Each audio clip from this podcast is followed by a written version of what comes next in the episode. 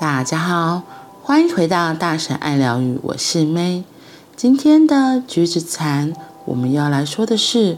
父母亲。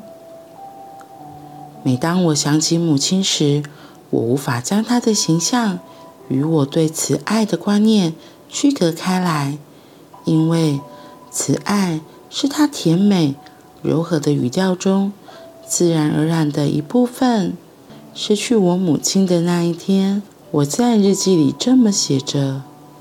我生命中最大的悲剧发生了。尽管当时我已经成年，远离家乡，母亲的逝世依旧让我觉得自己像个被遗弃的小孤儿。我知道很多西方的朋友对他们的父母亲并没有像我这样的感觉。我听过很多的故事，都是。”父母严重的伤害了自己的子女，在子女身上种下许多痛苦的种子，但我相信他们并不是故意种下这些种子的，他们也不想让自己的孩子受苦。也许他们从自己的父母那儿接受了同样的种子，这些种子世代相传，绵延不断。所以，他们的父母也可能从上一代传承了这些种子。我们大多数人都因为忘失正念的生活而深受其害，而正念生活的锻炼，也就是禅修的锻炼，可以结束这种痛苦，让这样的悲伤不再传递给我们的。子子孙孙，我们可以打破这种恶性循环，不让这种痛苦的种子传给孩子、朋友或其他人。有个十四岁的男孩在梅村练习禅修，他告诉我下面这个故事：他十一岁时很气自己的父母亲，因为每当他跌倒受伤，父亲就会对他。咆哮！这孩子对自己发誓，长大以后绝对不要像父亲一样。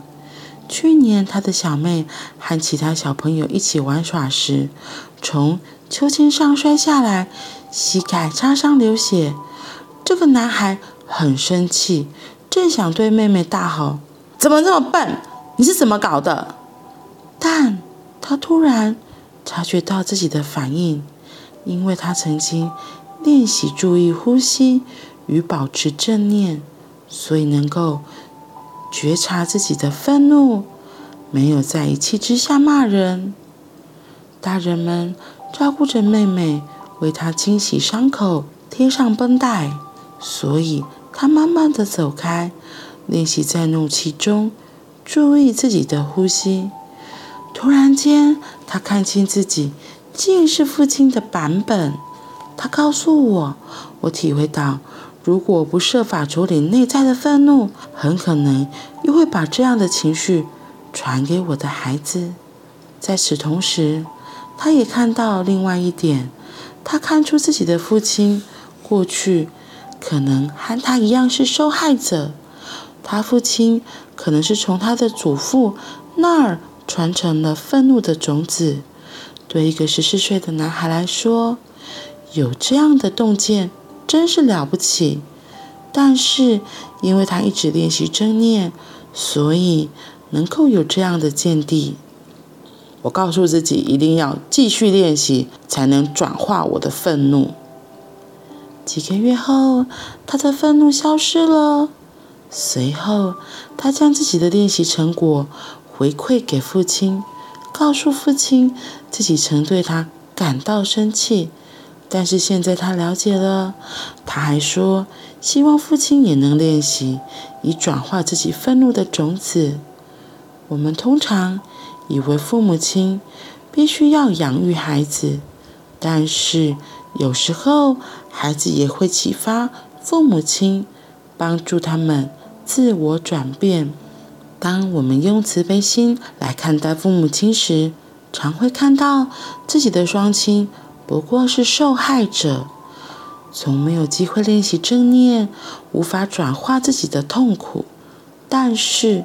如果我们以悲悯的眼光看待他们，就可以带给他们喜悦、平静与宽容。实际上，当我们深入观察时，就会发现不可能丢掉对父母的一切认同。每当我们泡澡或淋浴时，如果能仔细看着自己的身体，就会发现这是父母、祖父母给我们的一份礼物。当我们清洗身体的每个部位时，可以观想身体的本质与生命的本质。问问自己：这个身体属于谁？是谁给了我这个身体？给予的内容是什么？用这种方式禅观，我们会发现有三个组合条件：给予礼物的人、给予的礼物，以及接受礼物的人。给予礼物的人是我们的父母，我们是父母以及列祖列宗的延续。给予的礼物是我们的身体，接受礼物的人就是我们自己。当我们如此继续观想，可以很清楚的看到，给予礼物的人、给予的礼物，以及接受礼物的人，这三者是一体的，都存在于我们的身体之中。当我们深刻的切入当下这一刻时，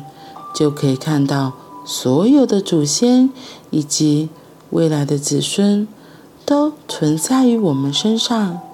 看到这一点，我们就会知道什么事应该去做，什么事不应该做。为了我们自己、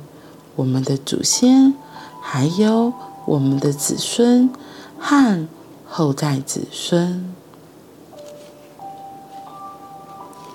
这一篇故事后半段说的那个例子，他因为不喜欢自己的父亲，他的父亲只要在他受伤跌倒，都会对他咆哮，所以他跟自己说，绝对不要跟父亲一样。没想到这个观念，他在心里发誓之后，才隔了几年，他的妹妹就因为跌倒，他自己差一点就复制了父亲的版本，准备要教训、咆哮他的妹妹。幸好他有练观呼吸、正念的觉察。所以他当他发现他要开始飙骂的时候，他就停了下来。我觉得这个小男孩真的很厉害，因为像我自己也是很容易，还是会被自己的情绪、被自己的惯性带走。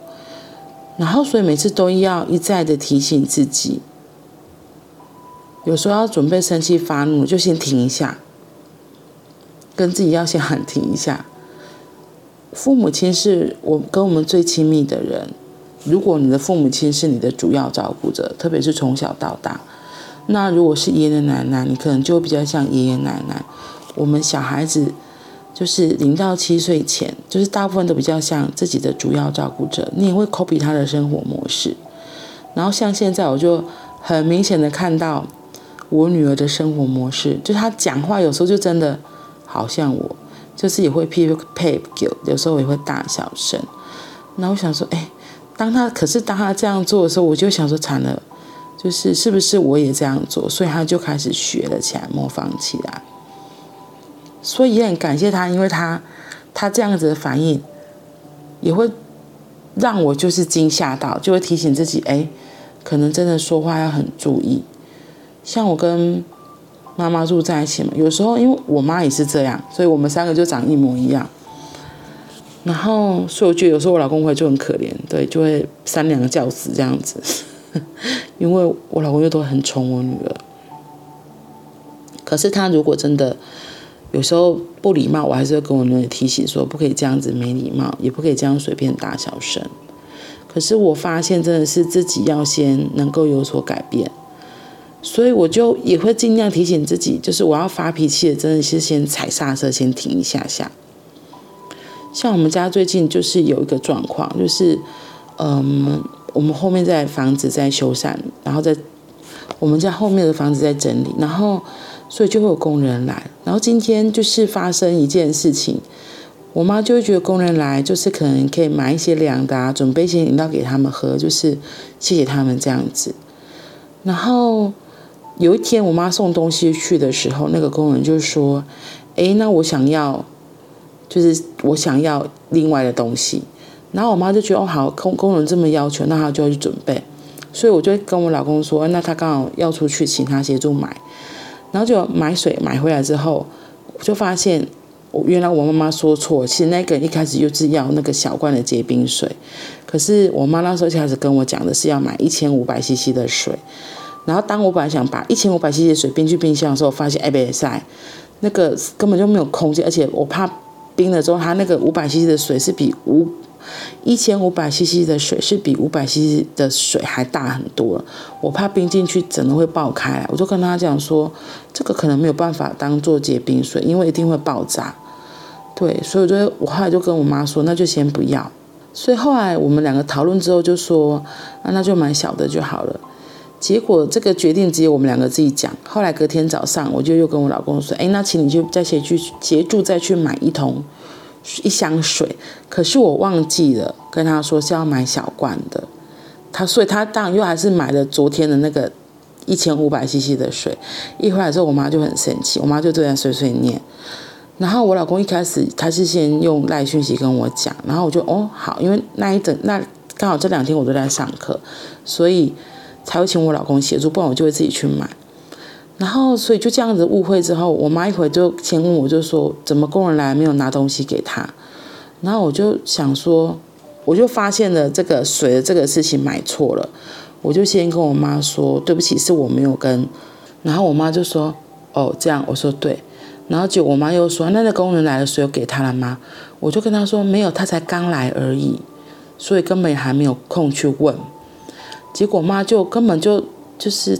我妈很长的。一件事情，就他都只讲他自己的，他都没有要听别人跟他说的。所以每次我跟他说，你先暂停，然后我就说我要说的时候，他就会生起气来。因为当我这样讲的时候，他就觉他就会觉得我又要念他了，我一定是要数落他的不是。所以每次我跟他说等一下，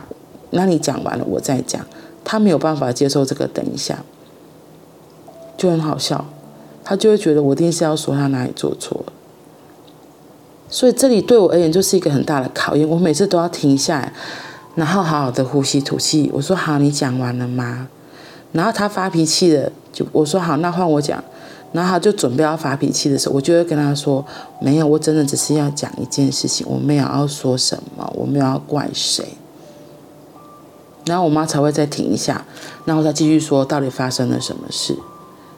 可是。偶尔有效，偶尔我妈还是会就是在她的耳朵还是关起来，她就一直说她要说的，然后到最后我还是不小心还是会生起气来，对，然后我就发现那个气很可怕，它是会就是是一个恶循环，因为他就会我妈骂我老公，我老公来跟我讲，然后我就回去跟我妈澄清，然后我澄清不好，我又会骂我妈或是念我妈，你知道这就是一个很可怕的抱怨的负循环，就是大家都互喷农药。对，然后就发现这样真的不行，所以每次到我这，我就觉得，哎，我要先停一下下，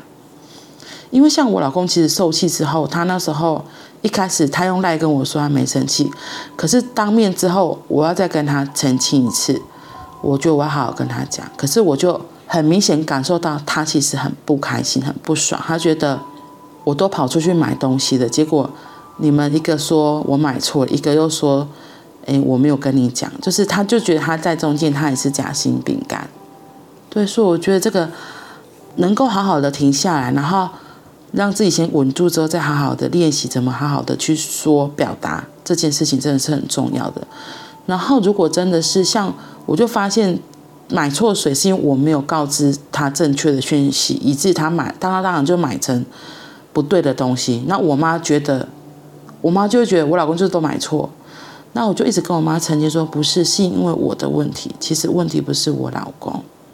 可是我妈就是很有趣，她有时候就会抓住一个点，她就抓很紧，她不不要放手的，就跟我自己其实也会这样，就抓住一个错误，就好像在抓住一个把柄之后，就要演受害者，对，就不愿意在负责任的位置上，所以我觉得刚好也很妙，就是可能念书念了这么久，然后慢慢在练习，所以每次都要停下，像今天这次这个事件。我就是再停下来，然后真的就是要，我觉得自己要能够在很中立的立场，好好的说这件事情。你可以看到别人他为什么生气，就像我就可以知道为什么我老公生气，像我妈就她生气什么，对，然后所以等我又耐住性子再跟我妈再讲一次之后，其实我很清楚的看到，他虽然嘴巴上还是说算了算了就不要买，然后就这样就好了。我第一次跟他讲说他很生气，我就想说等一下再跟他讲，因为他在情绪中的时候，你跟他讲什么鬼都听不进去的。所以我采取的策略是，隔了一阵子之后，我又再跟他澄清一次，我说事情是为什么这样。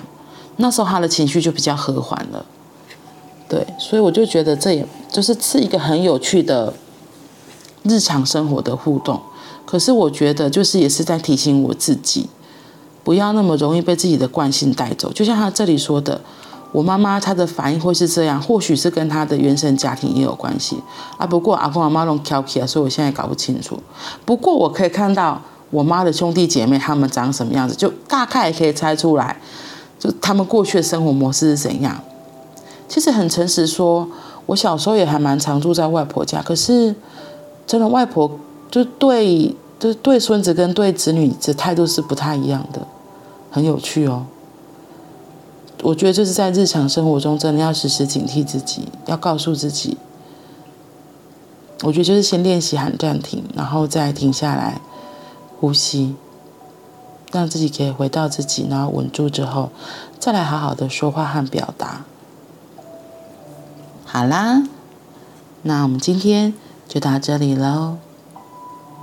我们明天见，拜拜。